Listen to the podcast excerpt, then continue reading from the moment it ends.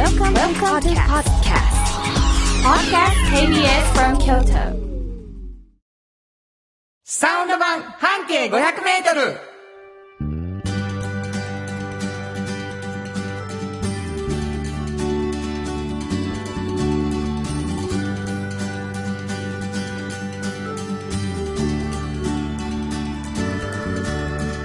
こんにちはフリーマガジン半径500メートル編集長の炎上真子です。サウンドロゴクリエイターの原田博之です。8月になりました。8月3日、えー始まりましたサウンド版半径500メートルということでございましてね。はい。しんこさんは8月はどんな感じなんですか？8月はね、はいちょっと家族で旅行も行きますよ。はそなんで？う。すごいじゃん。お盆。お盆ですね。お盆に ちょっとだけ休。み、休みを取る。休みを取りましょうそんなあれですよね。あの、編集長、しかももういつも締め切りに追われているというね、フリーマガジンが随時出ますから。そうです。あの、あれですよ。旅行に行った先で仕事をしないって言ってませんよ。あなるほはい。ど。遠隔操作。もうそうです、そうです。もう、まあ、あの、こもってますね。こもっている。こもっている。はい。海を見ながらこもっています。いや、泳げ 海の方に行くんですか？そうなんですえーいいじゃないですか。はい真っ黒に焼けて帰ってきてくだ焼さいね。けないです。こもってるので。あそうですか、わはいかりました、はいえーえーそんなわけでございまして、あのーまあ、皆さん8月はねあのお盆休みの方もあるかもしれませんけどまだちょっとあと何日間かはガッツ出して働かなあかんという感じかもしれませんけれども、この番組、えー半径 500m というフリーマガジンがございまして、はい。えーその編集長でございます炎上慎吾さん。はい。で、まあ、あの、京都市バスのバス停の一個を選んで、はい。そこから半径 500m のところで取材をして、そうです。えー特集を組みというのが2月に1回出る、はい。そしてそれ以外にですねおっちゃんとおばちゃん若い人たちに、はい。えー未来予想図かっこいいおっちゃんとおばちゃんを見せていくというですね、フリーマガジン、はい。これ大学生とか30歳ぐらいまでの人に向けたフリーマガジン、はい。まあ、そういう雑誌を作っている編集長さんにですね、はい。こぼれ話を聞いていくということで始まったラジオ番組でございます、で私ははい。サウンドロゴクリエイターということでございます、まあ、シンガーソングライターでもあるんですけど、あはい。おかげさまでアルバムがねもう8月出ますね。1日からもう一般発売になっておりまして、うわ。ダウンロードもできるのでですね原田博之と検索していただくといろんなところがあると思うんですけれども今日はまあちょっと新しい音源も聞いていただこうと思うんですが中から。はい、はい。はい、紹介したいと思うんですけれども、はい。まあミュージシャンでサウンドロゴってこの後ですねコマーシャルが流れると全部私がそうです。なんと全部私が作っているという CM ソング、サウンドロゴと呼んでいますけれども、はいそのサウンドロゴを使ったですねイベントが開催されておりますはい。番組を彩る彩る9社のスポンサーのサウンドロゴをあなた風にアレンジ特別企画こんなアレンジどう大会というのをやっております、はい。これどうですか？うん。あなたの周りの反響は。あのね、はい。あの、むちゃくちゃ作り込もうとするんですよ。あもう10月の最初までなのでね。そうなんです、はいはい。それでねそんな作り込まなくていいんじゃないかなとか言うんですけど。あのもうちょっと先ちょっと前の時に紹介したね、はい。第1作目第2作目なんかは、はい。作り込むには程遠い。逆にもうなんやろポット出しみたいなやつね。本当にね。うん。でもそれでもあんだけ面白くてユニークなんで。そうなんですよ意外となこう旬を取るっていうのはなんか難しいことなんですけれども、あどういうことかというとですね短い20秒の曲この後い。っぱい流れますけれども、はいはい。はいえそれを自分で歌ってみたりカラオケで歌ってみたり、うん。自由にやってみて送ってよでこれが10月の19日に丸山公園で行われます私のライブ「ハラダイスライブ」で公開収録があるのでそこでグランプリを決めましょうというねちょっと長期にわたる企画でございますので、うんうん。もう関係各位、うんそして、えー関係者各位そしてプロの方アマチュアの方、そしてリスナーの方どんな方からでも OK です。言ってたら、炎上進行が送ろうとするので 今死ぬ気で阻止しております。お前いやは送ってくるな。でも本当にちょっと送りたいなと思送ってっててください、はい。じゃあ送ってください、はい。無視しますけどね。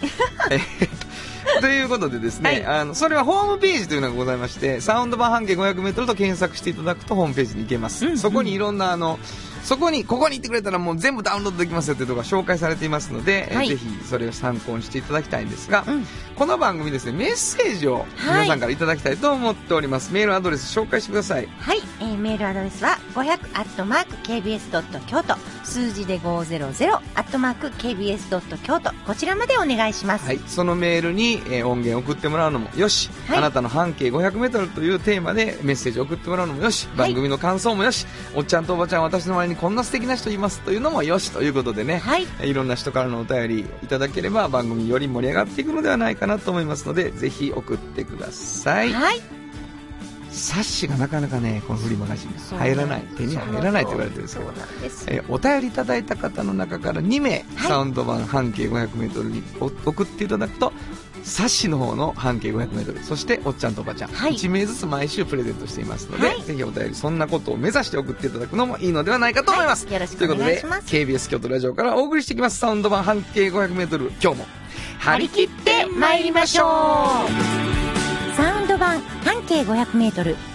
この番組は、山陽火星、京都電機、MT 警備、土山印刷、村田機械、大気水産、トヨタカローラ京都、フラットエージェンシー、日清電機の提供で心を込めてお送りします。産業化成は面白い。ケミカルな分野を超えて常識を覆しながら世界を変えてゆくもっとお真面目に形にする産業化成賃貸を通して楽しい。暮らしを提供するフラットエージェンシー京都と京都を訪れる人とが出会うプラットフォームでありたい。今日も京都の街づくりを応援する。フラットエージェンシー。村テックを知ってますか？人を助ける。からくり機械がパートナー。安心と誇りを持って働いてゆける会社です。なくてはならないまだないものを作り出し未来を描く。村テック。れた安心警備ハキハキテキパキキビキビと誇りを持って信頼できる警備に努めます。感動のあるセキュリティサービスも提供する。株式会社 MT 新庫編集長の今日の半径500メートル。このコーナーでは京都市バスのバス停半径 500m のエリアをご紹介するフリーマガジン半径 500m 編集長炎上真子がページに載せきれなかったこぼれ話をご紹介します。はい。あのー、真子お便りが来てるんです。はいはいえー、非常にありがたいというかね、うん嬉しいの来ましたよ。はいこれね、えー、やすしさん。はい。ありがとうございます。なんかものすごい長いね。うん。割愛します。はいはい。とにかくめっちゃ苦労したと。うんうん。全然なくて苦労したと。そうでしかし。うん、ついに、うん7月11日にはい。仕事を終えてうん、京都駅へ行った時、丹念にラックを探してみると、はありました。ありがとうございま10す。冊程度しか残っていなかったのですが、うん半径500メートル無事ゲットできました。すごい。帰りの車内でページをめくると、うん。一つ一つのお店や店主の思いやうんこだわりなど、うん。丹念に描写さ描写されていることに驚きました。また、はい。地域情報誌って広告が目立って、うん。記事が薄いことが多いのですが、うん。全くそんなことはなく、読者目線ですごく情報伝達を大事にしていることが伝わってきました。はい。50号おめでとうございます。ありがとうございます。半径500メートルがこれだけ長く続く理由が分かったような気がしました。うわ、嬉しい。編集大変かと思いますが、はい今後も楽しみにしております。頑張ります。何 何？真面目か。だってもう嬉しいやん、こんなん言ってくれはったら、本当に。えーというわけでございましてね、読者目線の、おはい丁寧な記事をおずっと紡いできました。はい。えー半径500メートル7月で50号おめでとうございました。ありがとうございます。えーこの間先日ね、パーティーもありまして、そうなんです。えーもうスタッフのね。うん素晴らしいパーティーでございました。はいえーえーそんなあーチーム、ユニオン A のチームが作り続けております半径500メートルの中から、はい。えーこぼれ話紹介していただくということになってるんですけれども、はい。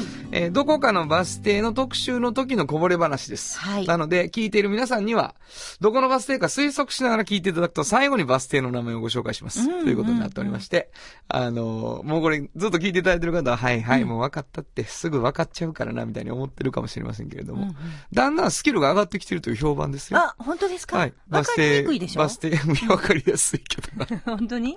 うん。あのー今日はどんなお話でしょう？今日はね、はいあのほら、南城、南城、南城って通りの名前があるじゃないですか。京都のね。京都ねはい、一条からずっと。はいはい。それの、うん。えっ、と、下の方なんです。下って、何南ですか？城っていうのが上の方じゃない。あの南の方。あし、う南の方なの？南の方の。あじゃあ数多くなってる城そう、多くなってる、ね。そういうことです。はいはいはい。一条が北ですからね、一番。そうそうそう。で、はいはい交わる、うん。その、バス停の名前が、何々南城なんですよ。おう何々何条。何々何条だから例えば、うん。河原町三条。そういうことですそういうことなるほどそういうことですでも何々南条なんや。何々南城。南条何々じゃなくて。そう、何々南城。それでちょっと限定されるからね。まあちょっとですよね。全然で、ちょっとです。何々は結構メインストリート。ああ、そういうこと。そういうこと。堀川とかね。南城とかね、そういう感じ、そういう感じ。うん。いいよ。いい感じよ。いい感じよ。だいぶいい感じ。これでは全くわかわかららへん。ないでしょ全くわからへん。そのあたりですどのあたりかはわからへんよ。そう、だから。うん、まあ、はい予想します。あ、はいそれで？そう。で、そこの？そこの、まあ、近所にある、うん。あの、2回目かな、こういうおはぎ屋さんっていうのを紹介するのって。おはぎ屋さんうな。ん。まあ、僕の中では、うん。おはぎ屋さんとコロッケ屋さんの紹介が、ほぼほぼ一緒の感じになってるんです。それなんでかっていうと、うんうんもう手が、あ、手が握る形になってる的な、そうか。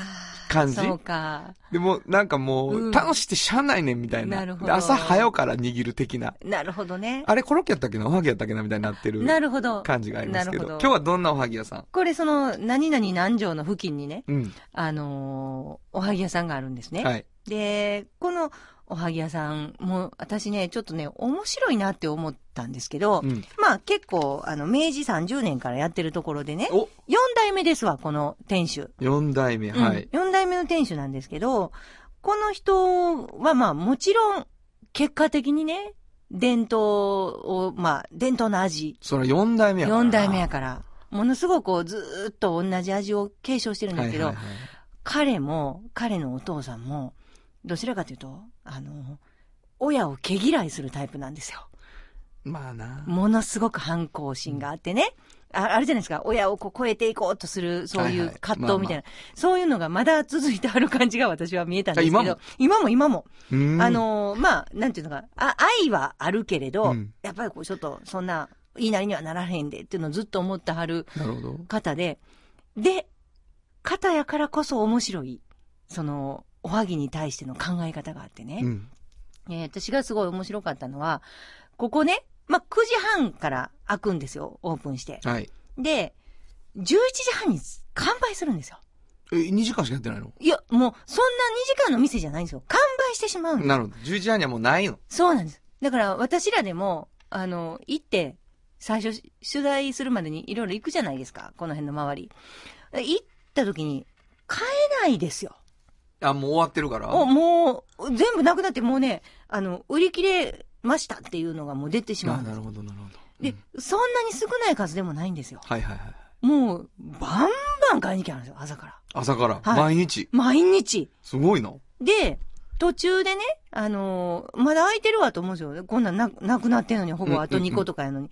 なんでって聞いたら、取り置き。だからもうあ電話でなる10個とか、なるほど、なるほど。20個とか言われてるから、うん店頭に出すの以外に、もうちょいやっぱ作っとかはるんですよ。それはほんでそ、れまあ取りに来たそうそうそう、そうう。だから空いてるんですけど、もう言ったら大人気のおはぎ屋さん。すごいね。いや、ほんまに、もうね、もうすごい美味しいんですよ。美味しいの？美味しいんです。もう、あんこももちろん違うしねう。んもう、ちょうどいいんです。でね、普通ね、この、こしあんとかっていうのは、もう和菓子の中でも、ちょっと上等の部類に入るから、うんさらしてね、あんこさらして作らなあかんからうん手間暇がかかるし、上生菓子とかに使うんですよね。うんだからうん、おはぎってどっちかというと庶民的なものそうですね。でしょ、でそれにここまで手間暇かけたあんこをね、使う必要あんの？っていう人もいるんですよ。粒あんで十分美味しいしちょっと待って、ちょっと待って。うんここのおはぎはこしあんなの、えっとね、きな粉の中身がこしあん、そしてこしあんもある、粒あんもちょっと作ってるってこういう感じ。なるほど。この3種類しかない。はいはい。だけどもうこしあんでものすごく凝ったものもあるよっていうことね。あのーかなり凝って凝って凝って、こしあんで作ってる。なるほど。そうなん。お高い？えっとね、1個いくらぐらいかな？うちの特徴として、あんまり値段調べないんですよ。うん。すごいな。あこれ、これ半径の読者やったらみんな知ってます？あ、また値段書いてへんとかね。あのね、値段が後になるんですよ。かあの、いくら何本でっていうことをあんまりならへんのですよ。最後までな。はい。これいくらやったか200円ぐらいだったと思う。い190円でしたね、190円。190円。おい、おいおい。もうめちゃくちゃ美味しいですよ。もうお腹減ってんね。あ、ごめんなさいね。いや、ほんで何がすごいかってね、うんこれね、実は4代目なんやけど、3代目の方が、またこれまたね、親親に反抗してね、自分はおはぎ屋なんか継がへんで言うて呉服屋さんしはるんですよえ、。え、おうおう。だからこの4代目のお父さんは呉服屋さんなんです。はいはいはいはい。で、一回閉めてはるんですよ、その、そういう意味では。三代目が継がずに。ほんで、お要するに4代目のおじいさん、うん。おじいさんがやったんで、一回終わってるんですけど、うん。あのーこのまた4代目がね、呉服屋なんか継ぎたないということでね、おうなるほど。またほ、こう、ま、同じなんですよ。似てるんです。親子でなんだかんだで。せやまあそこはさ、うん。なんか中1が中3に憧れる的なああ、それがある。とこあるよね。中1が中3にね。うんあるかもしれん。うん中2のこと嫌いやねって言うんやけど、なんか中3のことはめっちゃ尊敬してるみたいな、中1のね。いや、ほんでうん、ちょっと職人仇やなっていうのを、お母さんがね、この4代目のお母さんが、見抜かはった見抜かはったんですよ。で、あんたちょっとおじいさん生きてる間に、なろを知りて、もう一回やりよしなとなるほどな。いうこと言うはって。怖いなお母さんってやっぱ怖いなそうなんですよの男の突っ張りを、うん。変なとこにキュッて曲げよるそうなそう。ほんでね、おじいさん、その時ね、78。おうおうほんで、もういきなりね、呼ばれてうね、んもう忘れてんでっていう感じやったんですけど、一回やめてんのに。一回やめてるから、もう、でも、孫がやんにゃったらしゃあないなそうそう言そうそう。でも全部出してきてね。あんこの時方から全部を、う。虫はった。もう全部教えて。で、昔のやり方なんで、3時半から始まるでしょ？朝の。朝の。朝の。うんそれをずーっと彼は覚えて、うんで、それやったらこんだけしかできひんはいはいとかね。やっぱりこう、これでええんやろかと。例えば、あの、水飴をね、ちゃんと、あの、入れておくと、こう、水分を保ってね、いつまでもテカッとしてるとかいうのがセオリーなんですよ、おはぎの。いいいでも、ここは入れないんです。で、そう、違うと。違うと、おじいさんが言うんですよ。で、自分は、その、反抗心も強いし、うんいや、水は見るんちゃうか？そうそうそうそう。やってみるけど。そう。でも、結局、おじいさんの言う通りやった方が美味しいと。なるほど。で全部ね、い一回やってみて。ぐるっと回って。そうそう。ほんで、伝統を継承する結果になった。で、私らとかにもものすごい言い訳しちゃうんですよ。これね、伝統を継承してるわけちゃうねん。僕が検証した結果、そう1位やったんです。そうです。で、結果的に継承してることになるけど、継承しようと思ってやってへんねんっていうのをやたら言わはるんですよ。めっちゃ頑張る。それ今もな。今も。なるほどな。それがかっこよくて。い やあ、そっちツボな？わかっかったこよかった。聞くわ、場所。場所ね、うんこれね、あの、烏丸六条。あ、お、烏丸六条？う。そそんな南でもなかったなう。。そうでしょ？うんな案外わからへんでしょ？烏丸六条からどこ行ったらいいんですか？烏丸六条からね、ちょっと西に、ちょっと西に。西に入ります。六条通りを。六条通りを。はいで、その辺です。出た。お名前はなんていう？今西県。今西県さん。はい。おはぎ。おはぎ。そんな反抗的な店主が作ってると思えないです。すごいな。まろやか美味しそうやな。はい。わかりました。今西県さんのおはぎ。はい。えーバス停としては、烏丸六条でいいんですか？はいそうです烏丸六条。まあ、今西県と引いていただいてですね。はい。えーぜひ買いに行っていただきたいと思います。少し反抗の匂いがする。そうです。だけど伝統を受け継いでいるというおはぎということでと思います。はい新語編集長の今日の半径500メートル、今日は京都市バス烏丸六条停留所の半径500メートルからでした。サウンド版半径500メートル。じっと支えて未来を開き京都で100年超えました。大きな電気を使える電気に変えてお役立ち。お役立ちみんなの暮らしをつなぐのだ。日清電気京都に広がる出会いのバカローラ京都で乗り継ぐ思い。つなげるつながる助け合う。緒に京都を応援します。ゆっくり走ってもっと近くに「トヨタカローラ京都」歴史と未来すり込み。京都を伝える。土山印刷。支え合いが育てる。潤いある会社。土山印刷。原田博之の音楽機構。模はや、このコーナーは、いろいろなシチュエーションでお聞きの方に向けて、私、炎上真子が、独断と偏見で、原田さんの曲をお届けするコーナーです。ありがとうございます。はい。今日はもうどんな曲を紹介してくれるんですか？そうなんです。今日はね、あの、新しくアルバムを出さはったでしょ？私が？うんはい、ありがとうございます。あの、強く咲く花っていうね。ありがとうございますそうなんですアルバムのタイトル。それの1曲目はい。がこのタイトルにもなってる強く咲く花。はい。これが名曲ですね。いや、本当にこれ名曲ですわこんなラ。ジオある？なんで？マッチポンプ感すごいよ。本当に？ほんま、ほんまやって。いや、この間ね、うんあのほら、生で演奏させてもらいまして、はいギター一本でね。はい。で、これもうちょっと次回ぐらいに、うんあの、アルバム完成するし、うん。あの、聞いてもらえると思います、いう話をしてたんですけど、うん無事にできましたのでね。はいもうあの、8月1日から一般で売られているし、はいえっ、と、ダウンロードもできるしっていう感じなんで、原田博之で検索してもらうと、うん。と思うんですけど、うん。褒めていただいて。いや、本当にね、あの、ちょっと元気が出ますし、あら、本当本当元気が出るし、なんかこう、応援歌的な、おちょっとそういうイメージあるんじゃないでしょうかね。まあ、その、まあね、あの、曲が生まれた時にシンコもいてくれたんですけどね、うんうんうんえっ、と、いろいろ意見を言ってくれたりして、本当に素敵なアドバイスをいっぱいもらったんですけどもいやいやい、やいやあの、花の歌を書くうんうん。っていうのを、うん。ちょっと花の歌を書こうと思ったのに、気になったもう種のことばっかり気になったうんうんうんんですよね。うんうんなんか、その、花のこと考えてると、それは枯れて種になんやなっていう、うんうん。それが埋まって、また花になんやなっていうことがですね、はいはい。なんか歌いたくなったのはあったんかな。うんうんうん。でなんかその一瞬のきらめきなんやけど、花って。うんうんでもなんかそこにこう、種との繰り返しみたいなことが語れたらいいなというのと、あとはやっぱりその種から花までって時間がかかるやんか。うん。はいはいはいはい。そこのことがね、うんうんうん。なんかこれ花咲くはずねんけどな思ってても、うんいつ咲くか分からへんから、うんうんうん。そこがしんどいなっていうかね、うんうんうんそれも、わ、なんていうかな、何ができんやろうとじっと見ててもあかんし、結局ね、うんうんうん種植えた後はもう一生懸命生きるしかないねんなと思ったりするうんうんうんことがあって、うん。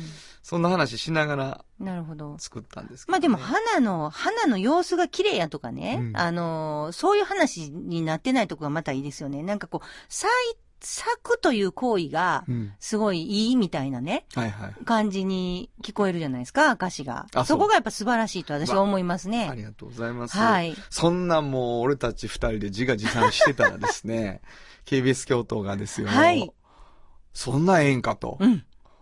ちょっと、うちのイベントの公式テーマソングにするわ、言うてすね。ごいですえね。ー発表します。はい KBS 京都ラジオ、カタツムリな心キャンペーン公式テーマソングに決定しました。めでとうございよます。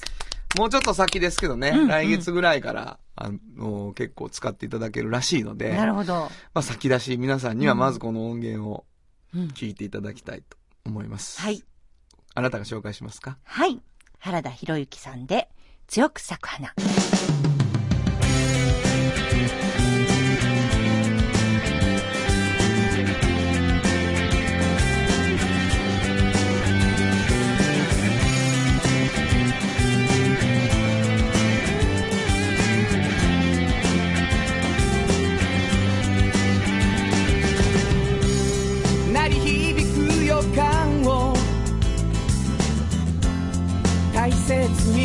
植えよう優しく土をかぶせて。忘れてしまおう。毎日を僕ら笑って泣いて。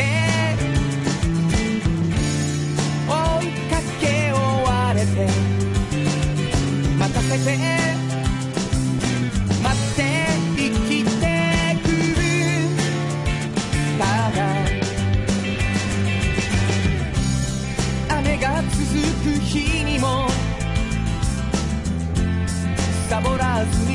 こそ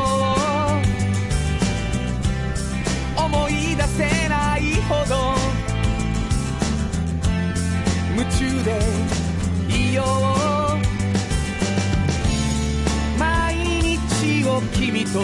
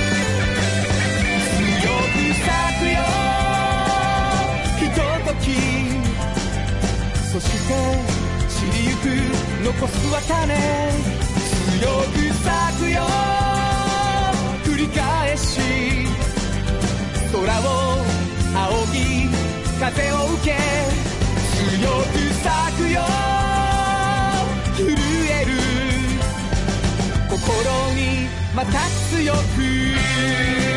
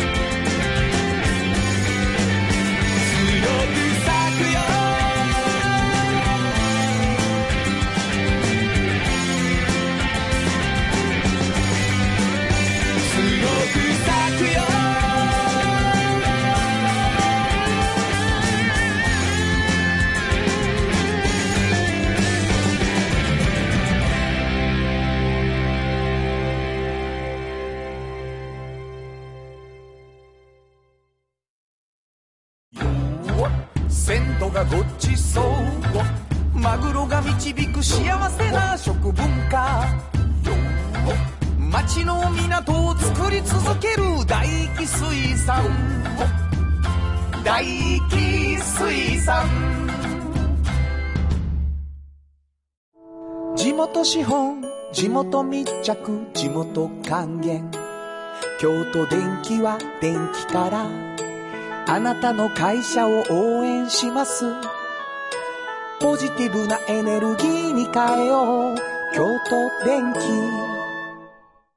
賃貸を通して楽しい暮らしを提供するフラットエージェンシー。京都と京都を訪れる人とが出会う。プラットフォームでありたい。今日も京都の街づくりを応援する。フラットエージェンシー。おっちゃんと、おばちゃん。このコーナーでは仕事の見え方が少し変わるフリーマガジン、おっちゃんとおばちゃんの中から、はい毎日仕事が楽しくてたまらないという熱い人、またその予備軍の人々をご紹介します。はい。えー、まあ、おっちゃんとおばちゃんというフリーマガジンがうんユニオン A さんから出ていましてですね、はいはいそれも編集長を慎吾そさがうんなんです。やっているということで。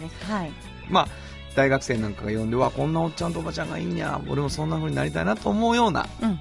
そういう冊子のこぼれ話ということなんですけれどもね。ね今日はどんな人を紹介してくれますか、あのーまあ、おっちゃんとおばちゃんってね、はい最初にもお話してましたけど、その、おっちゃんとおばちゃんっていう年齢にみんななるわけですよ。今若くてもね。そうやねんな。絶対なるんですよ。これ本当になりますよね。はい。で、なった時に、あの、いろんな、まあ、幸せがある中で、明日仕事がもう楽しみでたまらんと、明日の仕事が。っていう風に思えてるのって最最高に幸せちゃうっていう一つの、一つのベクトルね。はい。いろんなことがある中で。はいで、これを成し遂げてる人っていうのを見つけて。うん。で、きっとこの人こうなるやろなって思える予備軍。はいはいはい。あ、予備軍？予備軍のことも、やっぱり、あの、ターゲットなんや。ターゲットなんですよ。で、聞いたりする。今日予備軍やな、これ。そうなんです、予備軍。今までも何回か予備軍にもう愛してて。はいはいはい。で、私とかスタッフがね、何がやっぱり、あの、面白がってるかっていうと、全く仕事ってほら、ほら、いろんな仕事があって、はいはい知らない仕事もあるじゃないですか、全然。その仕事を聞いた時にその人から、やっぱりね、その仕事が面白いと思ってる人に話を聞くと、その仕事やりたなるんですよ。なるほどね。そらそうや。これ、すごい不思議で、うんうん全く考えたこともなかったのに、はいそんな仕事のことをやりたいとか。でも、そんな面白いのやってみたいなって思わすっていうところに行ってる人っていうのは、おっちゃんとおばちゃん予備軍です、若くても。なるほど。で、そういう人に、まあ、いろんなお出会いがあるんですけど、その中の一人、はい。今日紹介するのは。はい。で、これね、あの、出会いはね、実は原田さんの教え子なのでね。あ、そうなの？そうそうそう そうあのーそうなんです僕の教え子をそうそうそう。今30代の原田さんの教え子はい。もともと原田さんに高校の時習っていましたという男性ですね。はいはい。で、えー、今、彼はね、あの、京都ホテルに勤めておりまして、あはい京都ホテル大倉にはい勤めておりましてね。はいで、あの、宴会とかのね、まあ、セールスをしてるわけですよ。宴会の大宴会はいはいそうですね。だからもう50人、100人、200人、うんうん1000人もあります。そうですそうですそういう宴会のセールスをしてるんですけど、彼がね、仕事をしていて、一番テンションが上がるのは、何やって言った時に、何やと思いますって、もうキラッキラして、んもうキラッキラした目をして私に言ったわけです。何やと思います園長さんみたい宴会のセールスのな。うん、中でしてて燃える。、一番燃える。何？何かっていうと、彼はね、ケータリングやってたんですよ。あ、ケータリングって難しいな。難しいでしょ？うん。あの、じゃあ、っていうか、ケータリングって何かわからん人いるんあだそうかそう。か。えっとね、いわゆる場所を、えー、京都ホテル大倉から移動してね、はいはいはいはい。えー、例えば社員食堂、うん。例えば応接室、うんいろんなとこあるんですけど、そこに、まるでホテルのように、もう全部持って行って、そこでパーティーをしてあげる。全部な？全部、パーティー食事からの飲み物から。何そうそうそう。それがケータリングってですね。はいはいはい。その仕事があるんや。一番いいと。じゃあ、京都、京都ホテルさんにケータリング頼めますかっていうのを受け負うっていうことね。そうです、そうです、そうです。あの、パーティーをしませんか言ってセールスした時に、ちょっと行けへんから、うんあの、時間とかもね、制限があるし、来てもらえるやろかと。わかりましたと。うん。ケータリングでじゃあ、受けさせてもらいます。いそうのがある。そうなんですよ。で、それの何が面白いって言ったらね、普段は、言ったら、ホテルじゃないですよ、そこは。そうやな。うん。ホテルじゃないし、まあ言ったらそんな綺麗かどうかわからない社員食堂ってことが多いんですど。なるほど、なるほど。はいせやけど今日は京都ホテル入るからなっていうことやな。そういうことです。はいはいはいその時に、白のクロスをしてね、いろんなものを置いてね、もうそこが、え、何ここってみんなが思うような空間を作るんですね。なるほど。それがね、燃えるとみ燃えると。でも、向こうにはね、あの、みんなが取る、あの、ビュッフェ形式のね、うんうんあの、サラダ屋とか、ドリンク屋とか、いろんなローストビーフとかがわ並んで、はいはいはいもう、向こうの、その、京都ホテルの人らが並ぶわけですよ。はいはい。でも、こうやって、あの、黒の服とか着てね、やら。やるわけですよ。そういう空間を、もう、作っていく。で、こんなんがいい、あんなんがいいって、ケータリングはね、やっぱり、あの、その人のニーズに合わせるから、お寿司を握ってほしいにゃとか、お蕎麦が欲しいにゃとか、あ、言ったらやってくれるの？そうなんですよ。え、すごいね。でもそれがね、やっぱり、こう、楽しくてたまらへんって。向こうのニーズに応えてそう。な。もう自分の工夫次第で、もうガラッと違う世界をそこに、こう、ちゃんと作ってあげられる。ほんで、めちゃくちゃ喜ばはるんですって。もうここ違うとこ見たないみたいな感じでねそういう喜びを感じて、喜びを感じてはるんですよ。喜びを感じる人を見てね。はいはいはい。俺はやったぞと。そうそうそうそう。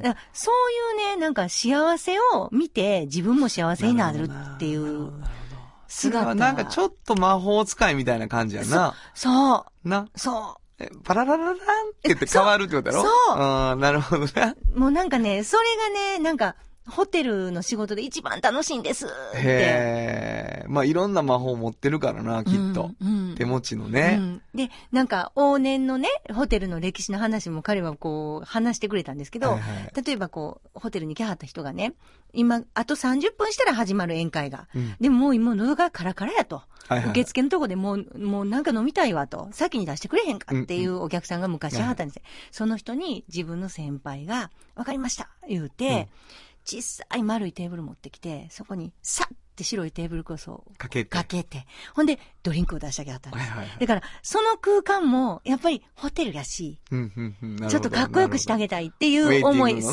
そうそう。えーだから、そういう、なんていうのかな、人を、もうすぐ喜ばせる仕事なんですっていう。感覚でね、これやはったら、そらね、頼む方もねまあ嬉しいやん。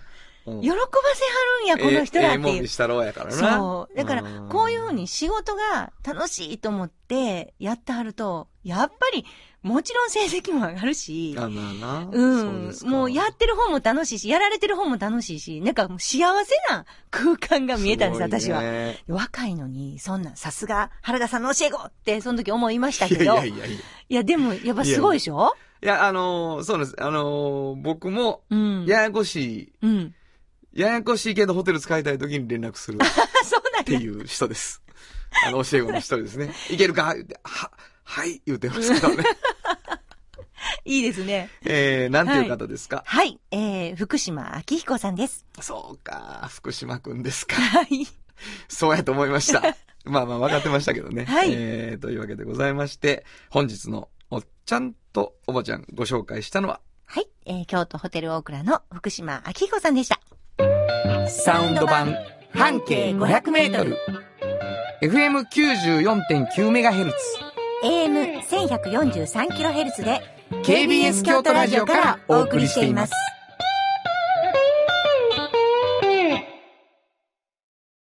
村テックを知ってますか？人を助けるからくり機械がパートナー安心と誇りを持って働いてゆける会社ですなくてはならないまだないものを作り出し未来を描く村テック MT 鍛え抜かれた安心警備ハキハキテキパキキビキビと誇りを持って信頼できる警備に努めます。感動のあるセキュリティサービスも提供する。株式会社 MT 歴史と未来すり込み。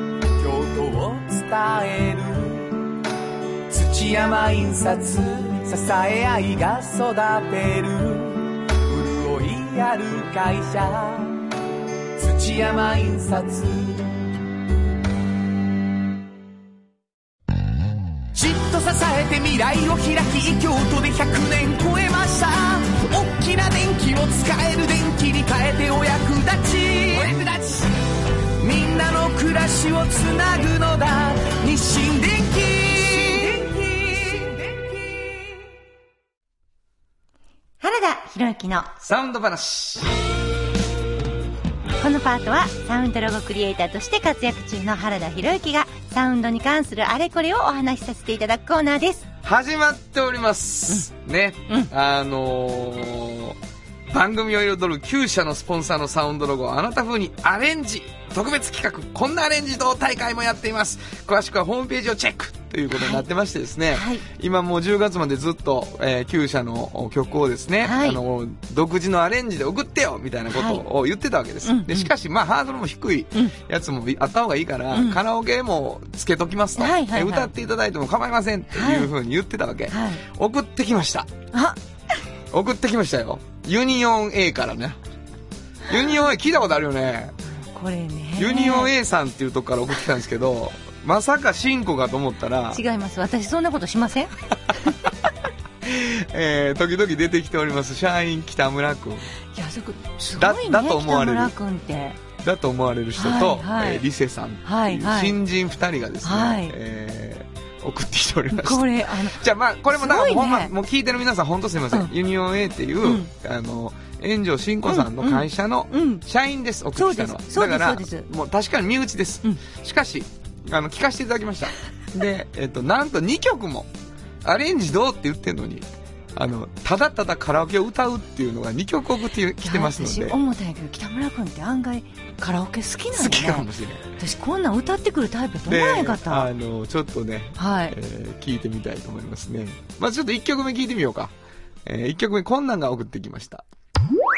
賃貸を通して楽しい暮らしを提供するフラットエージェンシー京都と京都を訪れる人とが出会うプラットフォームでありたい今日も京都の街づくりを応援するフラットエージェンシーこれ今分かったけど、はいはい。最初のとこ歌ってんの中山みゆきやわ。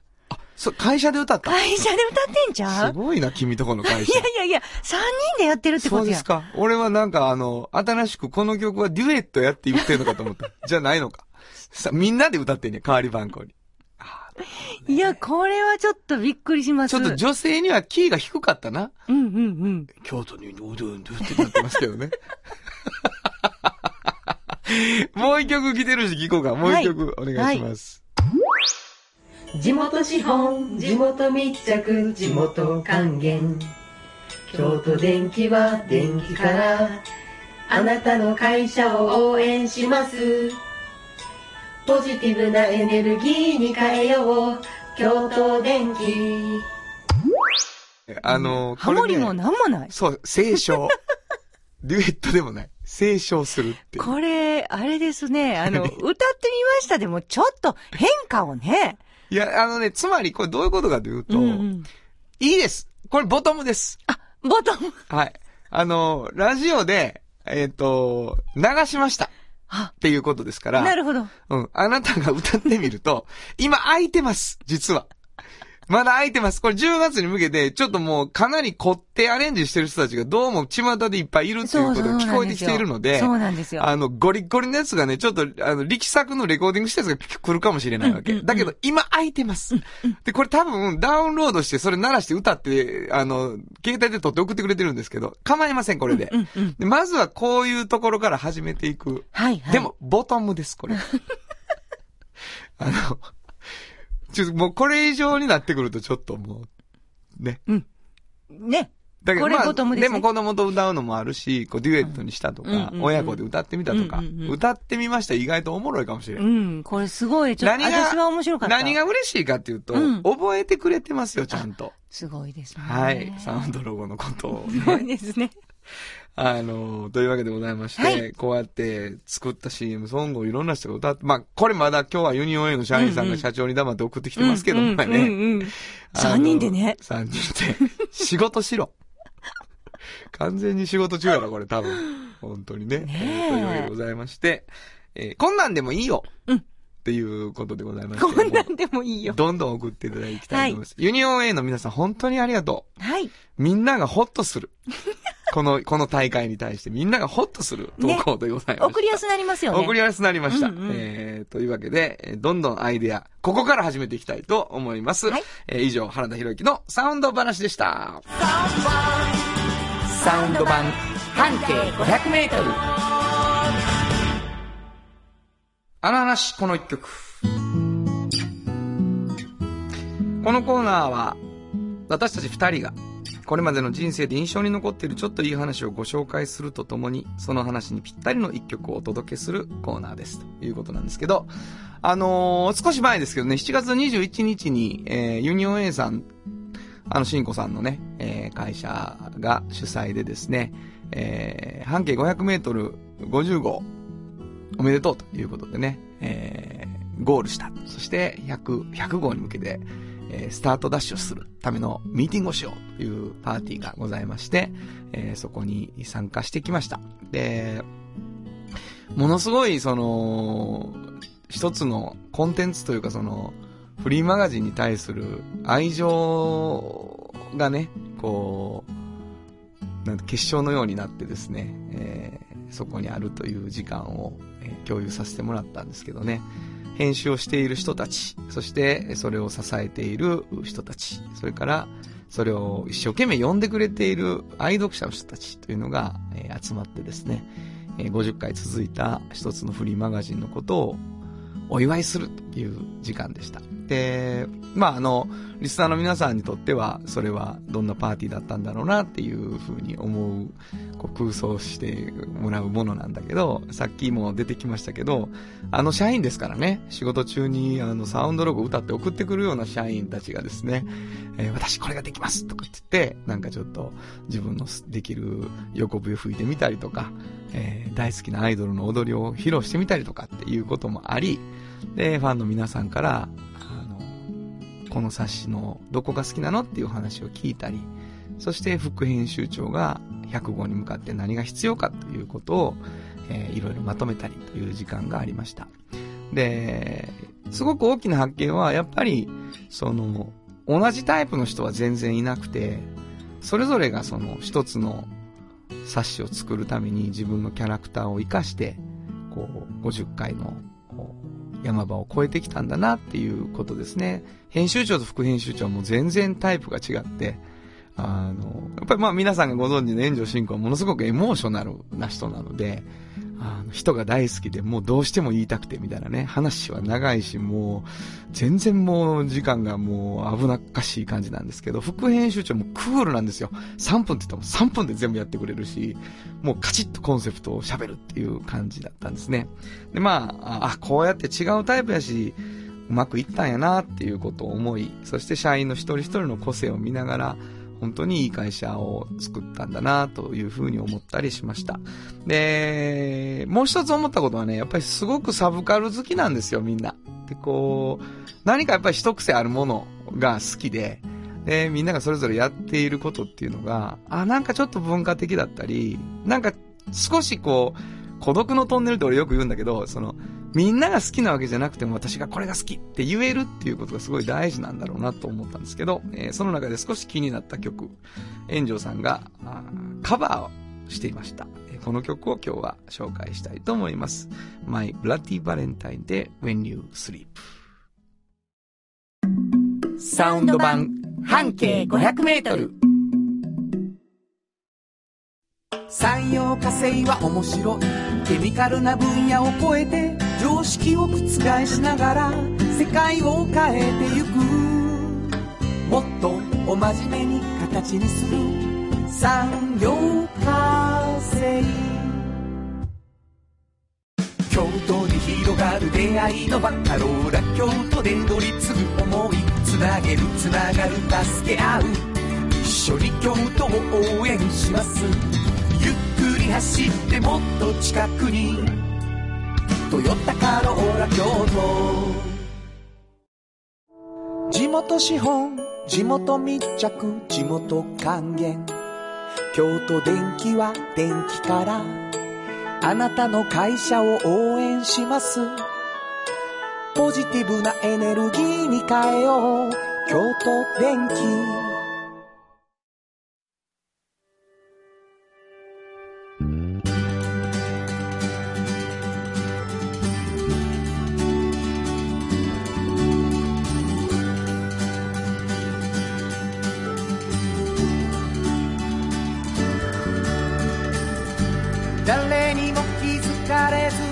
こにある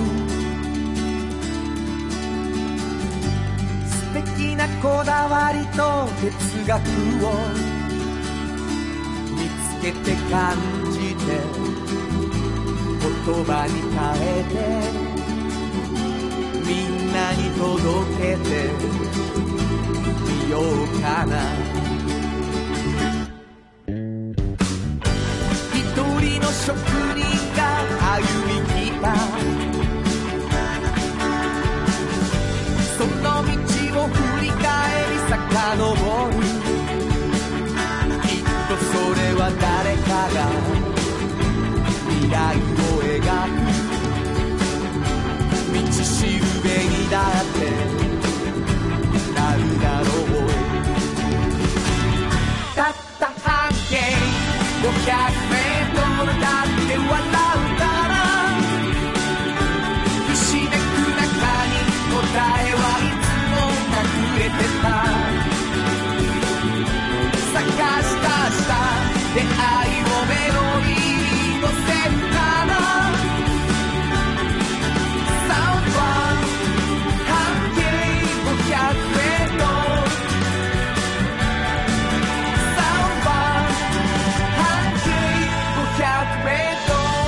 という間にエンディングでございます。はい。えー、もう本当にね、たくさんいろいろ喋りましたので、もう全然時間ないということでございまして、えー、もう一番大事なことだけ、あのー番組を彩る9社のスポンサーサウンドロゴをあなた風にアレンジ特別企画、こんなアレンジ堂大会というのをですね、はい。本当に盛り上げたいと思っています。そして皆さんからのお便り、本当に心からお待ちしていますので、はい。えーメールアドレスをしんこさんの方から、はい、えーメールアドメールアドレスは500アットマーク KBS ドット京都。数字で500アットマーク KBS ドット京都こちらまでお願いします。はい、というわけで8月も頑張ってやっていきたいと思いますので、はいえー毎週土曜日5時から、そして時間が、あ、しまった、終わったという方はですね、ラジコとか、そしてポッドキャストとかで聞いていただきたいなと思います。これからもサウンド版半径500メートルよろしくお願いします。はい午後5時からお送りしてきました、サウンド版半径500メートル。お相手はフリーマガジン半径500メートル編集長の炎上真子とサウンドロゴクリエイターの原田博之でした。そそれではまた来週サウンド版半径500メートルこの番組は山陽火星京都電機 MT 警備土山印刷村田機械大気水産トヨタカローラ京都フラットエージェンシー日清電機の提供で心を込めてお送りしました。